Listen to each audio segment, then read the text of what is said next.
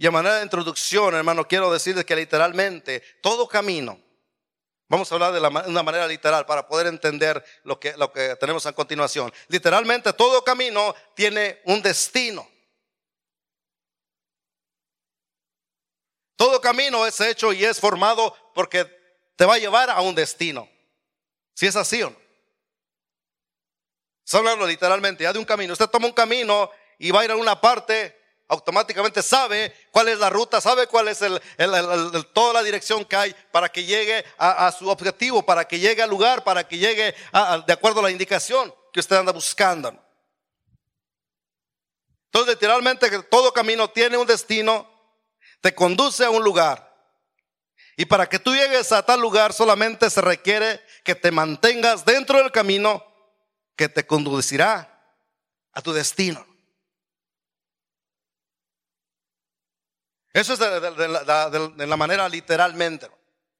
Yo quiero que usted entienda y que guarde, que retenga esto, porque con esto usted va a poder entender lo que Dios tiene en esta tarde para, para usted y para mí. La palabra camino se puede usar eh, para dos, para dos sentidos. Uno son las vías que te conduce a un lugar, como lo vimos ahorita hablando en, términos eh, literalmente. Es usado como, y la, otra manera es usado como una metáfora para expresar el recorrido de la vida también. La palabra camino es usado como una metáfora, como una manera para que usted entienda, ejemplifique, eh, ya se me trabó la lengua, ¿verdad? Es un ejemplo, hermanos, para que podamos entender con más facilidad que la vida es un caminar, es un recorrido, tiene también una dirección y tiene un fin. Por eso es que lo, tenemos de esa manera, hermano. En otras palabras, esta palabra es usada para determinar tu estilo de vida, tu diario vivir, tu forma de vivir, tus decisiones. Pero como dijimos, hermanos, todo camino te conduce a algún lugar, te llevará a algún destino. ¿Sí, ¿Sí entienden ahora esta parte? ¿no? tu estilo de vida, tu manera de vivir, tu forma de vivir, todo lo que tú eres, te está conduciendo y tiene, tiene un fin, tiene una meta, tiene un destino.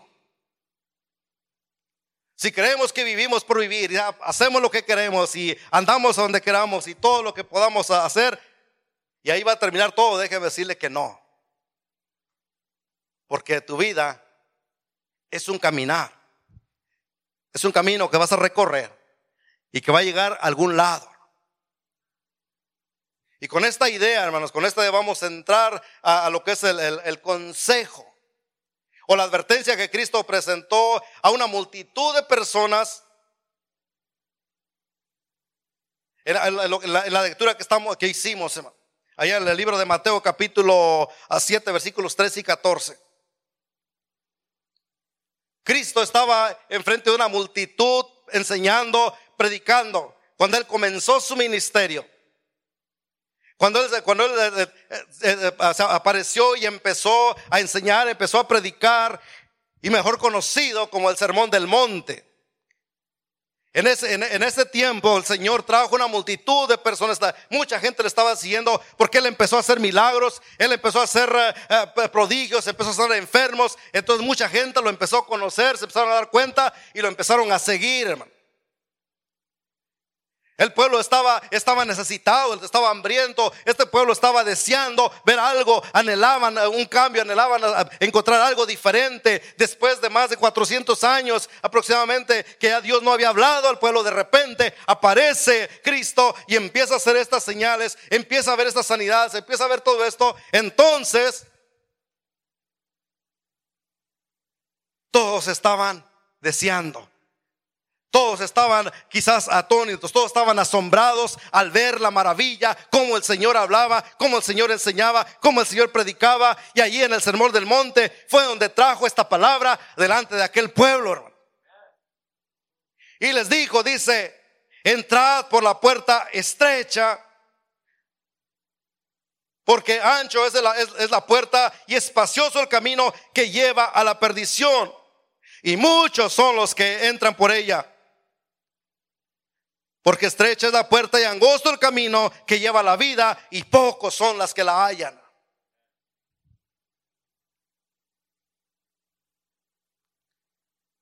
Cristo habla de una puerta y un camino.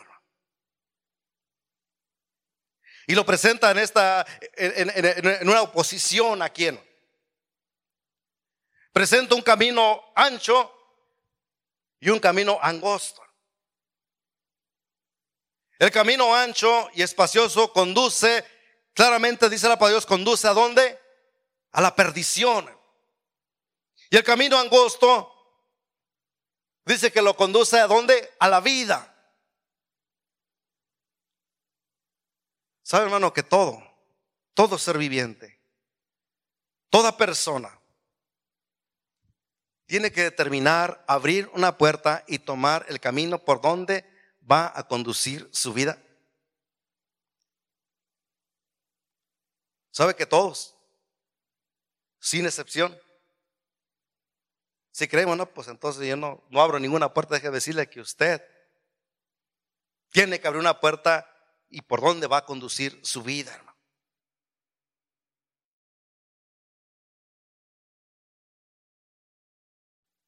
No sé si alguna vez ha escuchado cuando dicen, oh, no es que ese, no era el camino correcto.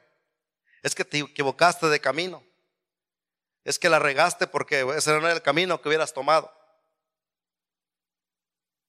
O sea que sin darnos cuenta, usamos esa palabra y creemos que nomás es una expresión, pero esa es la vida. Esa es la realidad. Eso es lo que, lo, lo que es. De esa manera está compuesto un camino dentro de tu vida. Y cada quien en un día, en un instante va a abrir una puerta para caminar. Hubo un momento, en un instante que cada uno de nosotros abrimos una puerta y es por donde estamos caminando. Cristo habló de una puerta, una puerta ancha y una puerta estrecha. Un camino espacioso y un camino angosto. Pero yo quiero hacerte esta pregunta, o te has preguntado tú, ¿por qué Cristo presentó el camino que conduce a la vida con una puerta estrecha y un camino angosto? ¿Se ha preguntado alguna vez por qué? ¿Sabe por qué? Porque Cristo estaba enfatizando la realidad de lo difícil que le sería al hombre entrar por la puerta que conduce a la vida eterna, hermano.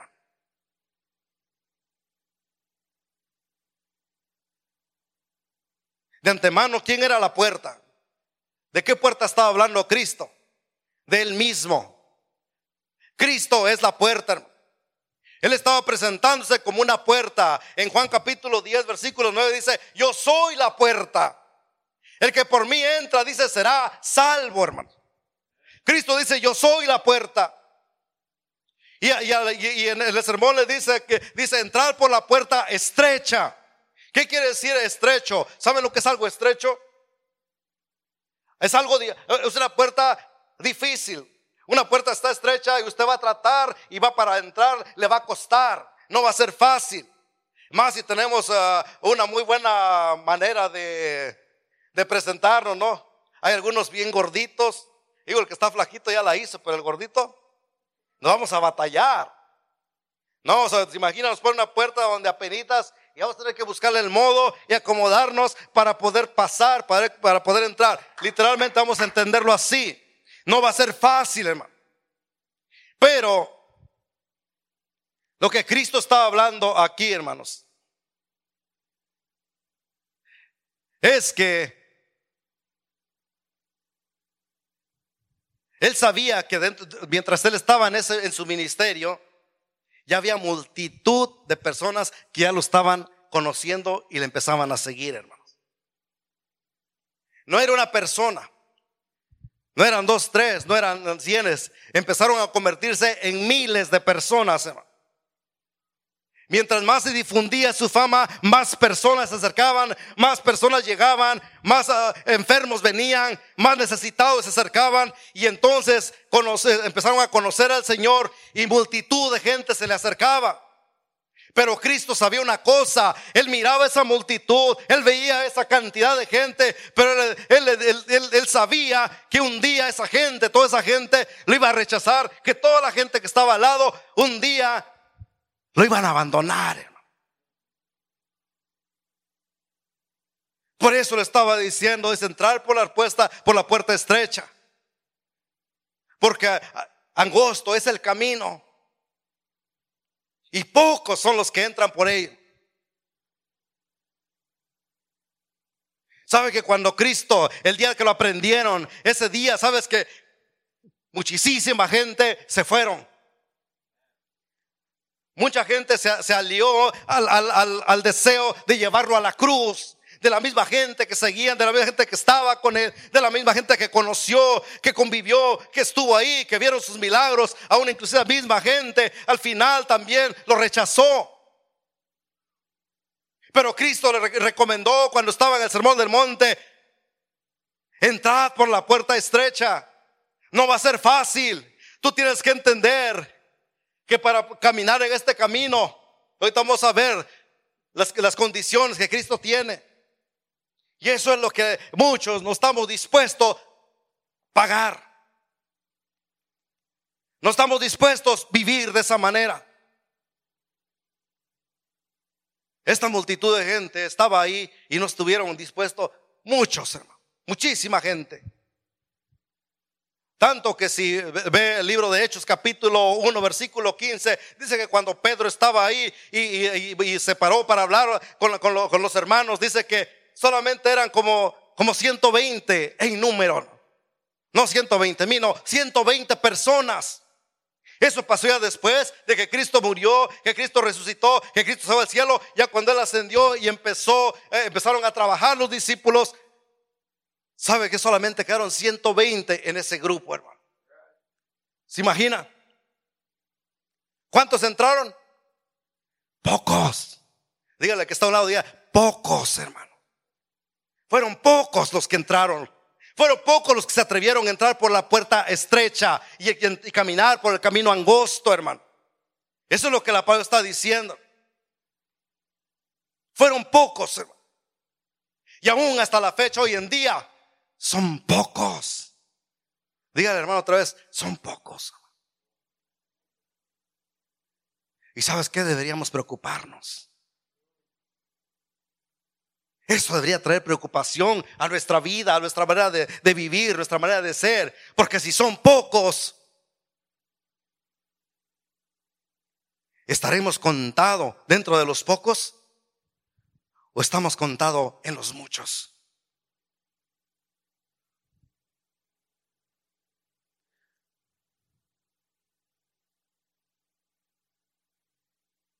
Solamente 120 personas.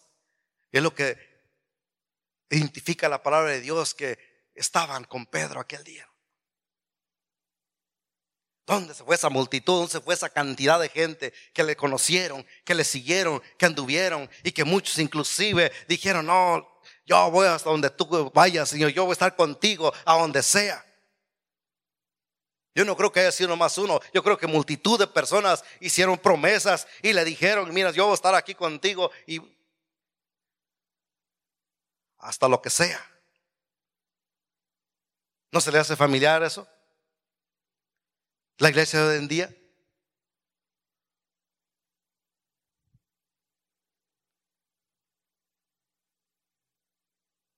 ¿Por qué fueron pocos?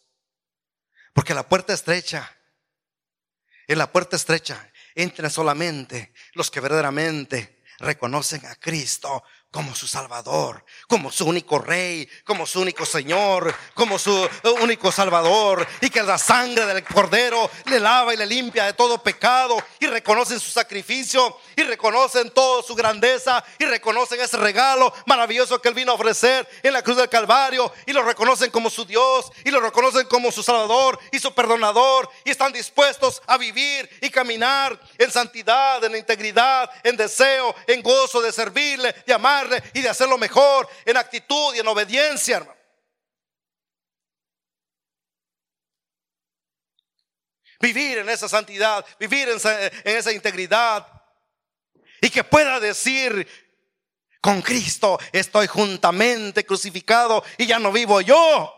Mas vive Cristo en mí y lo que era vivo en la carne, lo vivo en la fe del Hijo de Dios, el cual me amó y se entregó a sí mismo por mí. Amén, gloria a Dios, hermano. Esa es la iglesia, esos, son los pocos, hermano. Si uno no puede decir eso, hermano. Si usted no puede decir, más ya no vivo yo, más Cristo vive en mí, déjame decirle entonces, hermano, no se cuente entre los pocos, hermano. De verdad, hermano.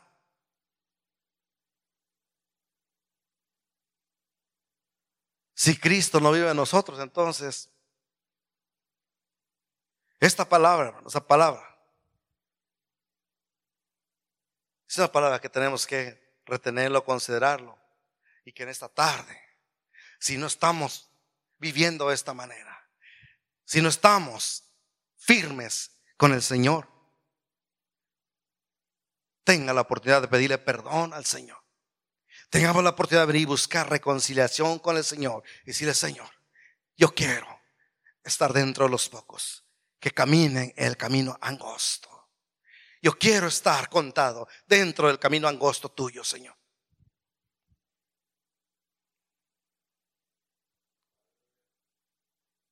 Porque para este caminar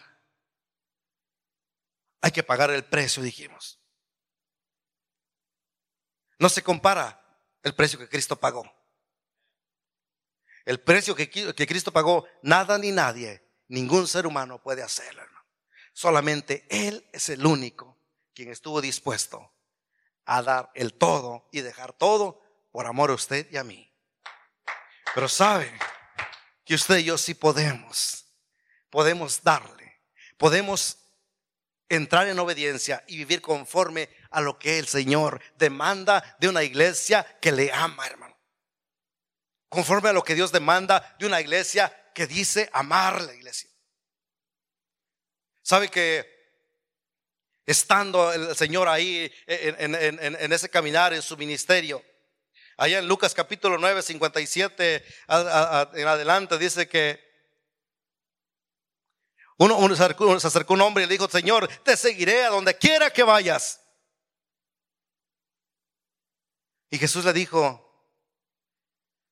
las zorras tienen guaridas y las aves, del cielo tienen nido, mas el Hijo del Hombre no tiene dónde recostar su cabeza. ¿Y qué creen que pasó? ¿Le siguió? ¿Sabe que yo creo que no? ¿Y por qué le digo que no? Porque la palabra dice que iba otro ahí y el Señor le dijo, sígueme tú. Ven, sígueme. Pero da la, la casualidad que le, eh, digo el Señor, el hombre le dijo, déjame Señor primero que vaya y entierre a mi padre. Jesús le dijo, dice, deja que los muertos entierren a sus muertos y tú ven y anuncia el reino de Dios. No es, no es nomás decir, no es decir, oh, yo quiero caminar contigo, Señor. Oh, yo, sí, mira aquí. Una cosa es decir, otra cosa es hacer.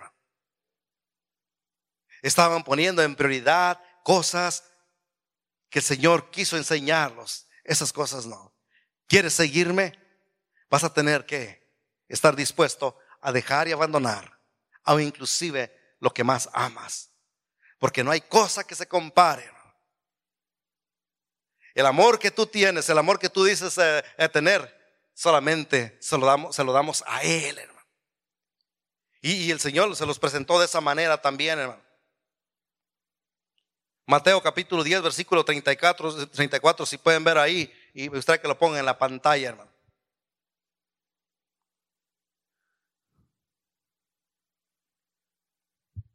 Dice Cristo, dice, no penséis que he venido para traer paz a la tierra. No he venido para traer paz, sino traer, sino, sino espada.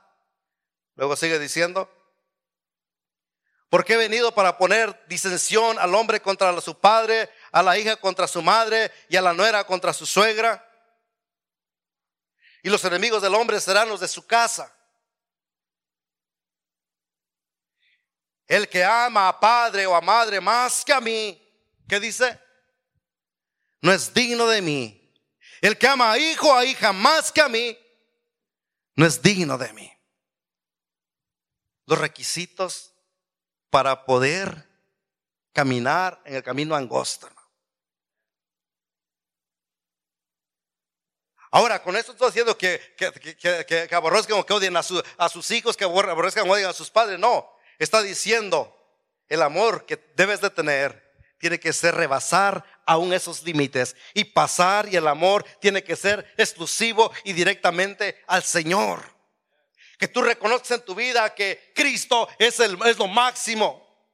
Que tu amor sea más allá de lo que está, de lo que, de lo que tú estás dispuesto a hacer con tu, con tu familia, con tus hijos, con tu esposa, con todo lo que tú tienes, con tus padres. El Señor está dispuesto a amar, amarme más que, que, que a tus propios hijos. Pero ¿sabe qué difícil es eso, verdad? Por eso dice entrar por la puerta que estrecha, porque no va a ser fácil. Muchos padres no hemos entendido esa parte, yo considero.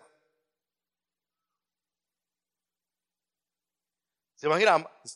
No, pero ¿cómo son mis hijos?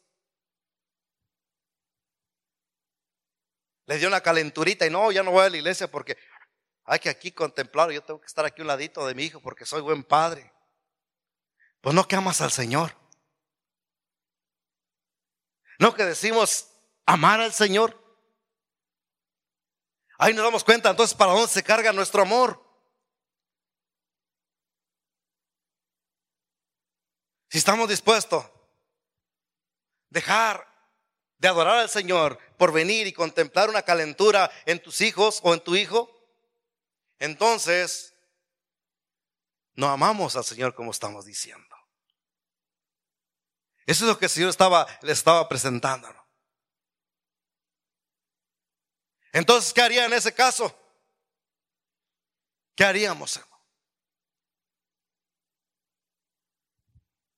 Señor quiere que tú creas, que confíes y que vengas y que le busques y que le adores y que le honres y le glorifiques. Y estoy seguro que cuando traemos a aquel niño enfermo, el Señor en ese instante lo va a sanar. Y mira tú, alabaste a tu Señor, glorificaste su nombre y entonces las cosas van a ser diferentes. Pero mira hermano, la iglesia no hemos podido llegar a ese extremo. Pero decimos estar en el camino angosto. Iglesia, esto es para, para meditarlo, para pensarlo. Esto es para escudriñarnos en la profundidad de nuestro ser y decir, Señor, muéstrame en qué camino estoy, Señor. A lo mejor estamos viendo tan confiado y creemos que realmente estamos, oh no, yo sí estoy en el camino correcto y me va a llevar a la, a la vida eterna, pero quizás estamos en lo haciendo, haciendo malas cosas, hermano.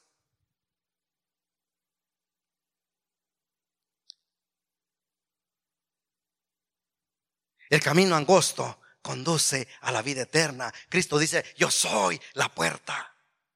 El que por mí entra, dice, tendrá salvación. Cristo es esa puerta, hermano. Pero para caminar con Cristo no va a ser fácil. Eso entiéndalo, no es fácil. Y por eso es que muchos se resisten, muchos se, se detienen.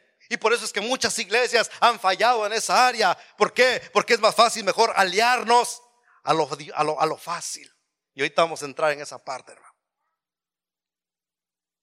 Porque en lo difícil, de verdad que está difícil. Pero sabes que vale la pena, iglesia. sabes que llegar y lograr entrar en la puerta angosta y caminar en el camino angosto, déjame decirte que eso tiene recompensa, iglesia. Eso es lo que Cristo quiere, eso es lo que el Señor anhela, es lo que quiere ver de ti, de mí, que andemos, que entremos y que caminemos en el camino angosto, hermano.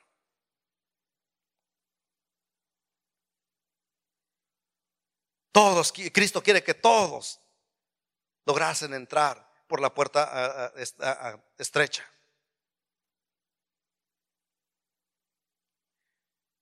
Jesús le dijo a Tomás, yo soy el camino, yo soy la verdad y yo soy la vida. Y nadie viene al Padre sino por mí, hermano. Para que le quedara claro quién era la puerta. Para que le quedara claro de qué manera solamente podemos llegar al Padre. Podemos llegar a la meta que todos anhelamos. Solamente es a través de Cristo. Pero lo que los requisitos la iglesia tiene que estar dispuesto a darlo, hermano. A buscarlo y a vivirlo de esa manera.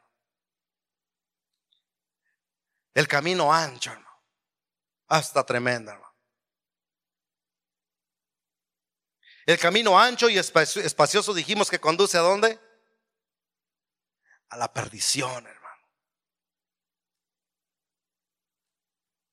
Proverbios capítulo 14, 12 dice, hay caminos que al hombre le parecen derecho, pero su fin, dice, es camino de muerte.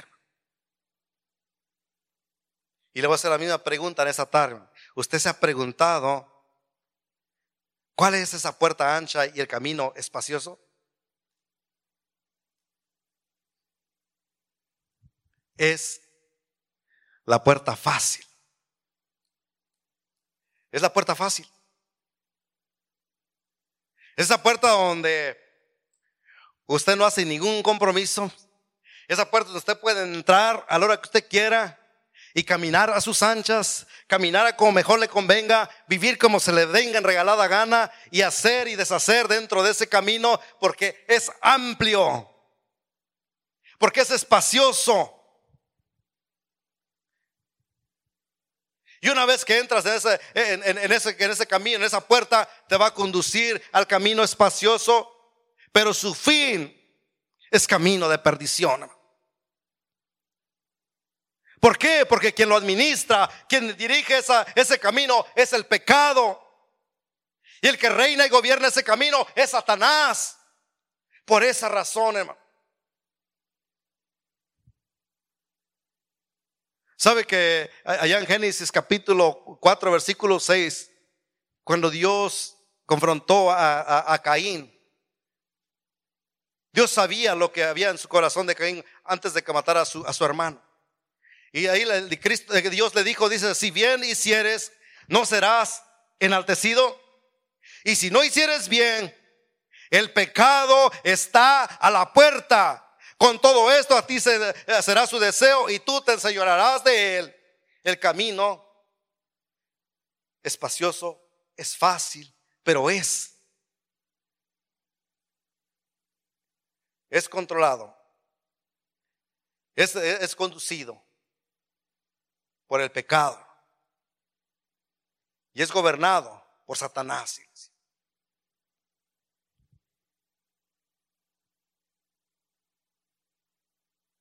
Por esa razón ese camino es el camino, es el camino fácil. Por, ese, por esa razón ese es el camino por donde todo mundo quiere caminar.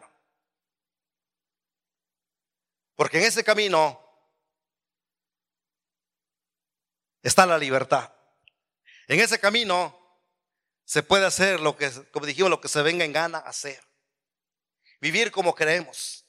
Y es ahí donde está toda la maldad, todo pecado, toda la pudrición que puede existir, ahí está en ese camino y es el camino ancho, pero lo tremendo todo esto, como dijimos hace un ratito, lo tremendo todo esto es que inclusive la misma iglesia ha dispuesto a introducirse y caminar en ese camino también, hermano. Qué tremendo es. Por lo que es más fácil. ¿Por qué razón? Porque ahí se vive en esa libertad que la carne demanda. Donde todo se puede manipular a la conveniencia y deseos y caprichos que exige esta carne en la cual estamos.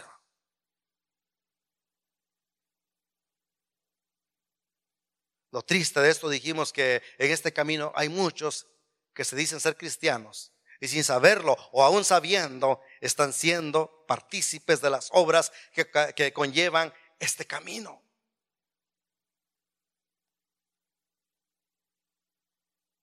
Sin darnos cuenta o tal vez sabiendo, hermano. Estamos, ah, estamos siendo partícipes, estamos practicando, estamos viviendo, estamos haciendo. Como este mundo va, va en ese camino, hermano.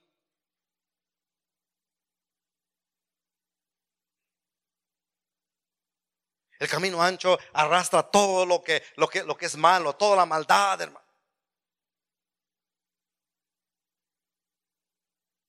Quiero que, quiero que vean conmigo en el libro de, de, de Gálatas. Vamos a ver lo que la palabra nos dice.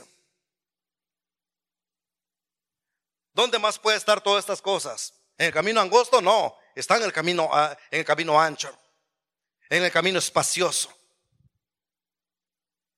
Gálatas capítulo 5, versículos 19 al 21 dice, quiero que vean ahí en su palabra, en su, en su Biblia. Y se lo pueden poner en la pantalla. Capítulo 5, 19. Dice, y manifiestas son las obras de qué? De la carne, hermano. ¿Y qué dijimos que sucede en el, camino espacioso? La, ahí está la libertad y todo lo que la carne desea todo lo que la carne, todo lo que el ser humano anhela, todo lo que le es eh, deleitoso. Dice, manifiestas son las obras de la carne que son, ¿qué cosa? Adulterio. Hmm. ¿Se deleitará la, carne, el, el, cuerpo en el adulterio? Está en el camino ancho, espacioso. ¿Qué le impide? ¿Qué le puede impedir? Nada. ¿Qué es adulterio, hermano? Es relaciones sexuales que no sea con tu cónyuge. Tener relaciones sexuales fuera del matrimonio. Dice fornicación. ¿Qué es la fornicación, hermano? Tener relaciones sexuales fuera del matrimonio. O, buscar servicios de, de prostitución, en otras palabras también, hermano. Es por eso que vemos que las cosas de hoy en día, el mundo está caminando en el camino ancho. ¿Por qué? Porque ya los jóvenes hoy día muy pocos quieren saber de lo que es matrimonio. Es más fácil decir, no, vamos a, vivir juntos un tiempecito y si nos entendemos, pues le seguimos y si no, cada quien que siga su camino. Mentira del diablo, eso se llama fornicación, joven.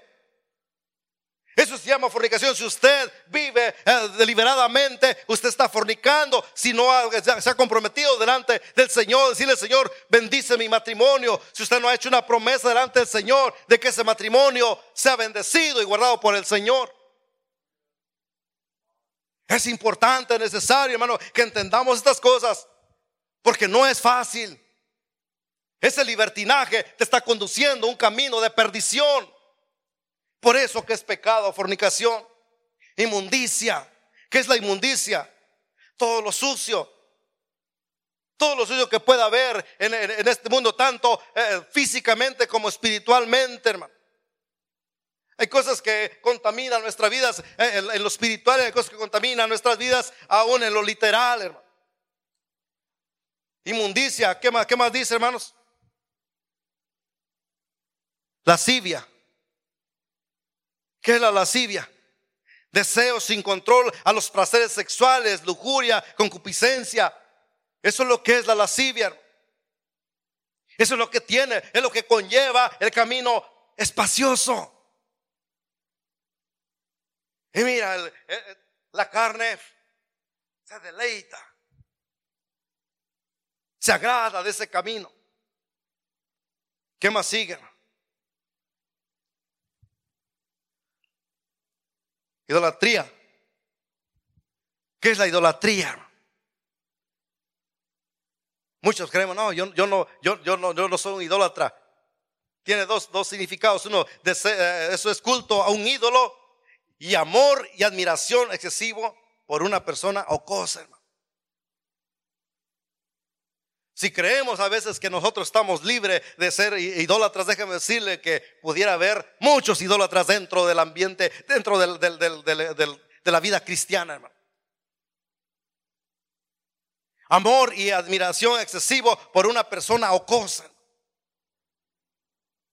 Si usted ama más, como dijimos un rato, a su hijo, ama más a su esposa, o ama más a sus padres, o ama más a alguien, excesivamente, usted es un idólatra. Hay quienes aman tanto a su carro. Yo conozco personas que aman a sus carros, mire. Yo conozco personas que tienen carros de estos clásicos y los cuidan y no quieren que ni un polvo siquiera le caiga encima. Porque cuando llega y andan ahí, miren, con la franela y mirando, ves que está brillosito y presentable. Ese es un amor excesivo a una cosa. Idólatras. Puede haber muchas otras cosas en la vida. Y a veces tenemos la mentira, oh, no, pero es que yo no tengo mi santito, no tengo mi virgencita y no le pongo velado, entonces no, yo no soy idólatra. No, no solamente es eso sino si hay algo más que tú amas, que tú excesivamente, no, yo aquí ni, se metan ni me los toquen. Eso es idolatría. La hechicería, ni se diga todo lo, todo lo, relacionado al ocultismo. ¿Qué más arrastra el camino ancho y espacioso? Alguien dice, no, pues entonces yo ninguna enemistades. Uh, ¿Habrá enemistades dentro de las congregaciones? Decirle que abunda a veces ese tipo de situaciones. Enemistad, relación de, odio o oposición entre dos o más personas. Es lo que significa. Pleitos. ¿Qué es pleitos? Enfrentamiento o disputa entre dos o más personas por, por diferencia de opiniones. ¿Qué más sigue? Celos. ¿Qué es el celo? Sentimiento enfermizo de una persona cuando percibe una amenaza hacia algo que considera propio, hermano. Ahí en esa parte sabemos que hay otro, se aplica de otra manera el celo, pero en este caso, este, este celo que está hablando la palabra de Dios se refiere a eso, a, esa, a ese sentimiento enfermizo. Si hay matrimonio, si hay parejas aquí que está celando a su marido, está celando a su esposa de una manera ya enfermiza, donde ya casi le ves ahí, y dónde fuiste, y por qué no vienes, y dónde estás, eso es un celo enfermizo, eso no está correcto, eso no le agrada a Dios. Usted tiene que tener confianza a su pareja, tiene que tener confianza en, su, en, su, en su, esposo, en su esposa. Debe, debe haber esa, esa confianza, hermano. Ira, ¿Qué es la ira? Es el furor, la furia, ah, rabia, enojo incontrolable, hermano.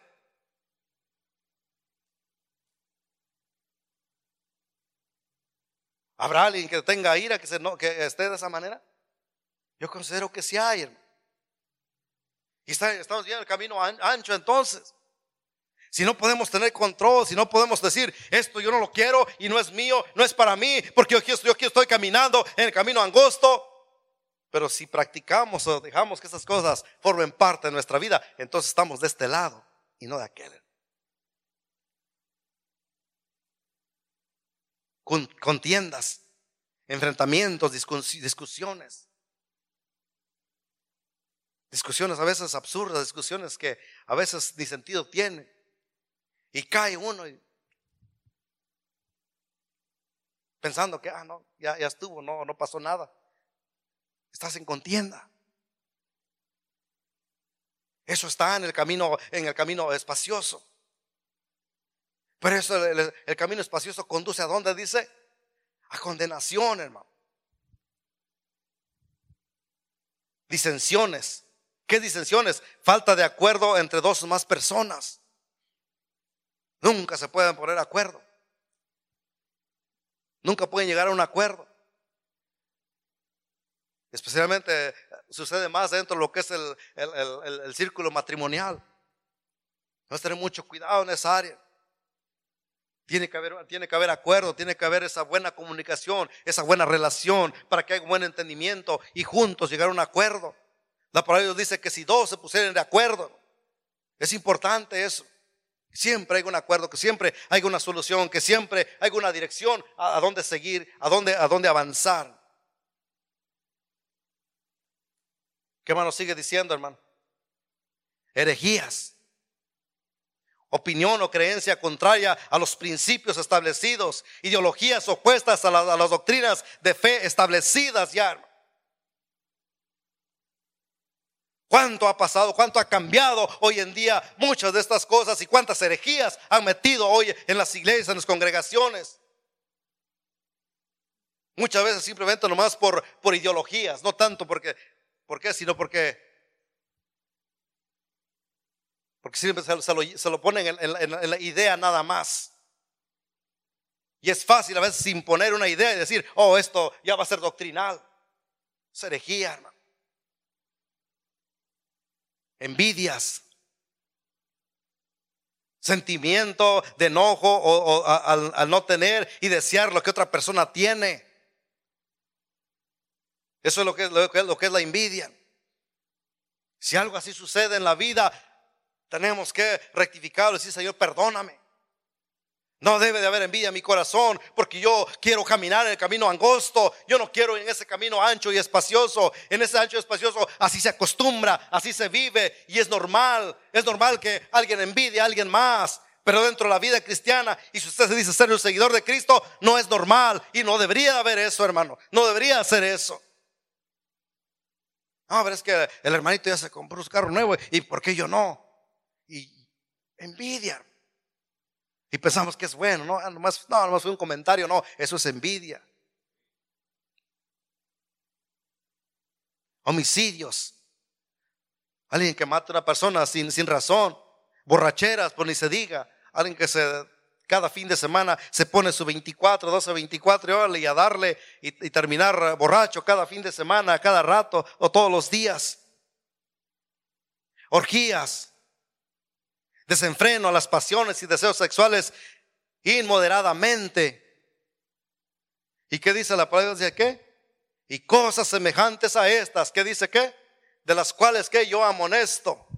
O dicho antes, que los que practican tales cosas, ¿qué cosa? No heredarán el reino de Dios. ¿Por qué? Porque todas esas cosas conducen a la condenación, conducen a destrucción. Todas esas cosas no van a llegar Van a llegar a un, fin, pero su fin es muerte, hermano. Pero el camino espacioso está contaminado de esas cosas. El camino espacioso está lleno de todas esas cosas.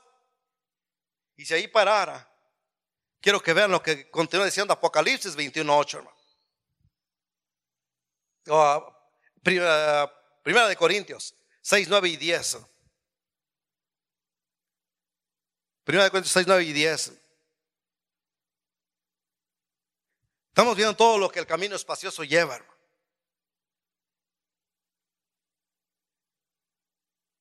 ¿No sabéis que los injustos no heredarán el reino de Dios? ¿Quiénes dice? ¿Los quién? Los injustos. ¿Quién es un injusto? Alguien que no obra con justicia. Está tremendo esto. Si lo analizáramos, y yo creo que aquí, aquí pudiéramos hacer otro mensaje aparte. La injusticia hoy en día se está viendo mucho en las iglesias. Yo sigo pensando y soy de los que piensan, y yo, yo estuve de acuerdo con, con, nuestro pastor cuando él estaba y platicaba yo con él. Yo le decía, pastor, yo, soy de los que creen que la palabra de Dios nunca, jamás se debería de vender. Y hermano decía, estoy completamente de acuerdo. La palabra de Dios nunca se debe de, vender, ni nunca debemos de cobrar para ir a predicar, para ir a enseñar. Pero hoy en día mire cómo abunda conferencistas, misioneros, profetas, eh, apóstoles que tienen precio. Sí, sí voy, pero te salen, ya le ponen precio. Si tienen cinco mil y un hotel de cinco estrellas, ahí nos vemos.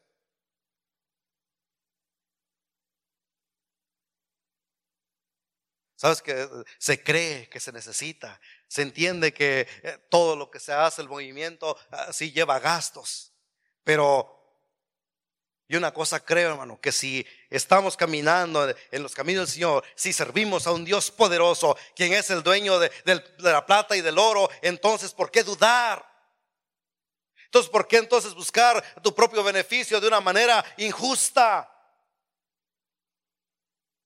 Porque quien hizo la obra redentora, quien hizo todo, se llama Jesucristo. Y el hombre quiere sacarle provecho a lo que Cristo ya hizo. Eso es injusticia, hermano. Eso no es correcto. Eso no es justo. Por eso es que se ve, se ve completamente mal. Y yo en lo personal no apruebo esas cosas.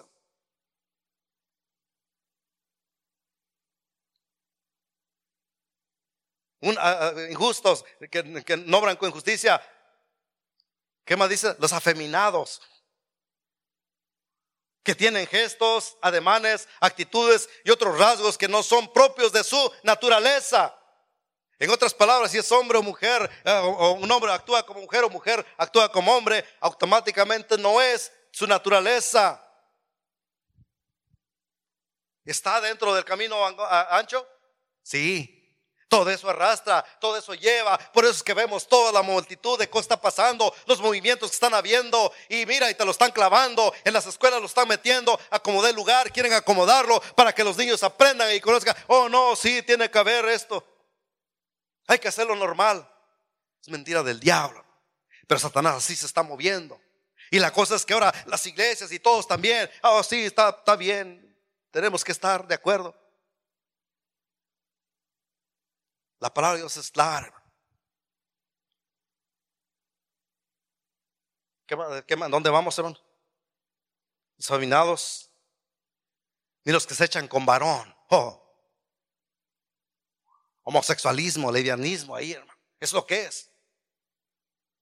Está reprobado. Pero está dentro del camino ancho. Otra vez que si una cosa ah, practicamos, si una cosa, eh, como decirnos cristianos, caemos y estamos, estamos entonces de acuerdo con todo lo demás, hermano. Una cosa. Si por envidia usted ya está caminando en el camino ancho, ah, el camino ancho, entonces usted ya está de acuerdo con todo lo demás que arrastra ese camino. Bueno, fuera que no, yo voy aquí con mi, con mi envidia, pero no quiero más. No puedes. O estás en este camino o estás en aquel. Pero no podemos decir, ah, no, es que yo nomás, pues una envidia, pero hasta ahí nada más.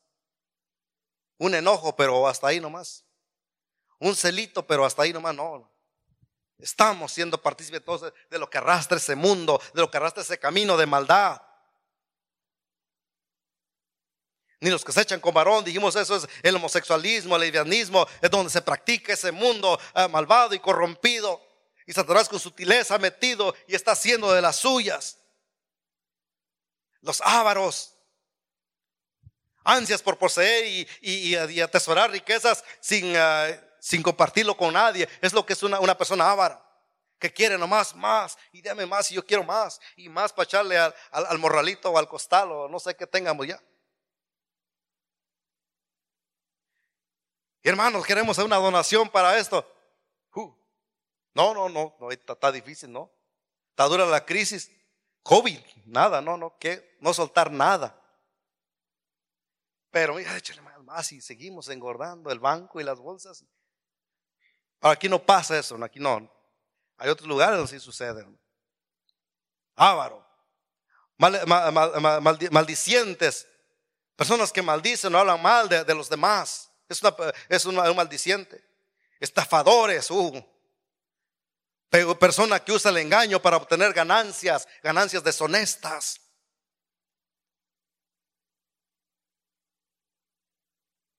En mi pueblo le dicen tracaleros. Personas que les gusta a decir, ah, comprar algo por allá y después vienen y lo revenden para sacar un buen beneficio, un buen provecho. Sin consideración. Lo compras en 5 dólares y vienes lo metes en 50. Eso se llama estafa. es un estafador. ¿Habrá de esos dentro de la congregación? Tremendo, ¿a poco sí? Yo no sé. Pero cada uno de nosotros nos conocemos y sabemos qué es lo que hay. Yo no soy bueno para eso. Yo si compro algo a 50 voy y lo vendo en 5, me regañan. Ah, tú lo regalaste. No soy buen negociante. No soy estafador. No puedo, no sé, no digo. Ah, venda que se vaya ya. Ahí parada, vemos Apocalipsis capítulo 21, 8. ¿Qué dice, hermano? Estamos conociendo todo lo que el camino ancho conlleva. Es lo que estamos viendo, estamos aprendiendo para que sepamos y, cómo conducirnos y determinemos a dónde, a dónde queremos caminar. Si algo así está, eh, está llegando a tu vida, tú está entrando en tu entendimiento, diciendo, híjole, estoy así. Hoy es el día que Dios quiere que nos reconciliemos con Él. Dios quiere una iglesia, una iglesia limpia. Dios quiere una iglesia pura. Dios quiere una iglesia que entre, que tenga la disposición de entrar en la puerta estrecha y caminar por el camino angosto, hermano. Abandonar este camino de perdición, hermano. Apocalipsis 21.8 dice, 28, 21.8, perdón. Apocalipsis 21.8, si lo, si lo pone también en la pantalla, hermano. Pero, ¿los quiénes? Los cobardes. Uh. ¿Sabe que los cobardes en el, en el mundo, en el camino ancho, un cobarde es aquella persona que no se atreva a hacer lo malo? Alguien que no, que no roba, que no mata, que no se atreve a hacer algo eh, inculcado por alguien más para hacer algo, algo malo. Pero sabes que en, en el ambiente cristiano, un cobarde es toda aquella persona que practica pecado, que un día juró a Cristo o le dijo, Señor, yo te voy a servir, yo quiero caminar contigo, pero que quizás hoy en día le ha dado la espalda. Ese es un cobarde. Quien deja hacer las cosas que le dijo al Señor que iba a hacer. Eso es, eso es, es cobardía. Incrédulo. Todos los que tienen la actitud de Tomás. Yo hasta no ver, no creer. Ese era el dicho de Tomás, ¿sí o no? Estoy aquí, pero hasta que yo no vea, entonces a ver si, si, si, creo. ¿Habrá Tomás en las iglesias? Tremendo ay, hermanos. Si los hay. Incredulidades que no, que no creen con facilidad, que no tienen fe. Eh, sí voy, sí estoy aquí, pero yo pienso que ni es cierto. Si hay duda, es incredulidad. Otra palabra que dice aquí, ¿cuál es? Los abominables, detestables, odiosos, por su maldad son aborrecidos, homicidas, abominables, uh, ¿cuál tenemos ahí? Sí, homicidas. Eso ya lo vimos. ¿Qué más tiene? Fornicarios todavía lo vimos, hechiceros ya lo vimos, los idólatras ya lo vimos. ¿Y quiénes más? y todos los mentirosos, hermano. Persona que miente, alguien que miente con tanta facilidad y con frecuencia. Es tremendo eso. ¿Y qué dice ahí, hermanos? Tendrán su parte en dónde? En el lago que arde con fuego y azufre, que es la muerte segunda. Ese es el fin del camino ancho y espacioso. Ese es el fin. Conduce a la destrucción, conduce a la muerte. Pero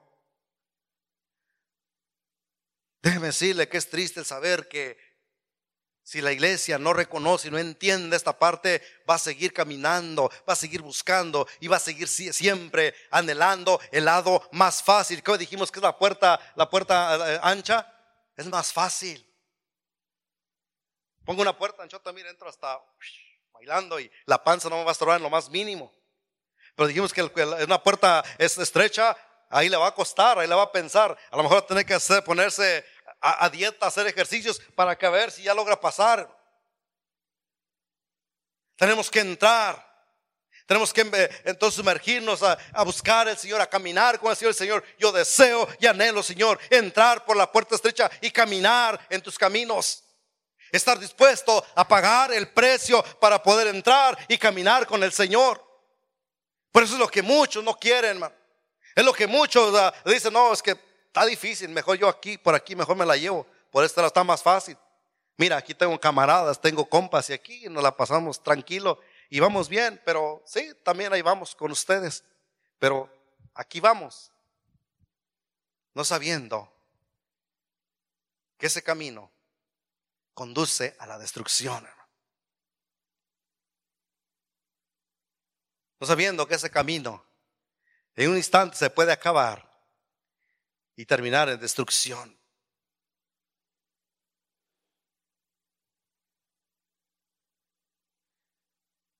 Hay oportunidad. El Señor es un Dios maravilloso, es un Dios de oportunidades. Hay oportunidad para el cristiano y hay oportunidad para el no cristiano. Para el no creyente, Cristo te dice en esta tarde,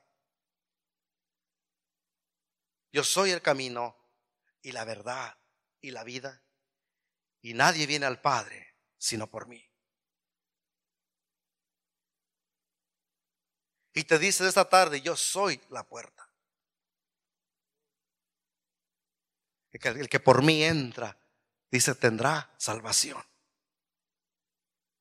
Hay oportunidad si tú que estás caminando en ese camino, tú que nunca has tenido la oportunidad de escuchar que hay un Dios de amor, hay un Dios de poder, que hay un Señor Jesucristo que estuvo dispuesto a ir a la cruz del Calvario y dio su vida y derramó su sangre por amor a ti, por amor a mí, por amor a todos los pecadores. Hoy es el día salvación. Hoy es día de oportunidad. Hoy es día de arrepentimiento. Hoy tienes la oportunidad de decir, yo no quiero caminar en este camino que está llevando a la destrucción. Yo no quiero ir en este camino ancho que va a terminar en el lago de fuego, en el infierno, en la destrucción. Yo quiero tener la oportunidad de introducirme en ese camino angosto, en ese camino, en esa puerta estrecha, donde yo eh, no le hace, no le hace que tenga que pagar el precio, pero yo quiero caminar con Cristo y que pueda llegar al final, a la vida eterna que Él está prometiendo en su palabra. Si usted desea, el que esté viendo, o hay alguien aquí que nunca ha tenido la oportunidad de escuchar algo así, hoy es el tiempo de oportunidad. Hoy es el día de salvación. Hoy es el día que usted aproveche esa oportunidad que el Señor le está dando. ¿Por qué razón? Porque mañana yo no sé si vendrá. Nadie le puede asegurar que el día de mañana va a tener otra oportunidad. Nadie. Y usted mismo no puede estar seguro si el día de mañana le va a amanecer o no. Hoy es el día de salvación. Hoy es el día de arrepentimiento. Hoy es el día de aprovechar la oportunidad y decirle, Señor, yo quiero reconocerte como mi Salvador personal y yo quiero caminar en tus caminos. Enséñame a entrar por la puerta estrecha y caminar en ese camino angosto y que ninguna cosa me saque de tu camino. Si hay alguien así aquí en la congregación, me gustaría que levante su mano. Si no hay nadie, yo sé que a través a lo mejor alguien nos está escuchando o alguien va a escuchar este mensaje. Yo le voy a decir solamente que en este instante usted le diga a Cristo, Señor, yo abro mi corazón. Yo reconozco tu palabra y reconozco esa promesa que me estás dando. que tú eres el camino, que tú eres la verdad y que tú eres la vida. Y yo estoy dispuesto a reconocerte a ti como mi Salvador personal. Yo abro mi corazón para que tú llegues a mi vida y que perdones todos mis pecados y que me des esa oportunidad de salvación y que yo pueda entrar por la puerta estrecha. Yo quiero caminar contigo, Señor. Recíbeme, Señor. Dame esta oportunidad. Yo quiero tu perdón. Yo quiero tu perdón, Señor. Yo quiero que tú seas mi Señor. Gracias, Señor. Amén.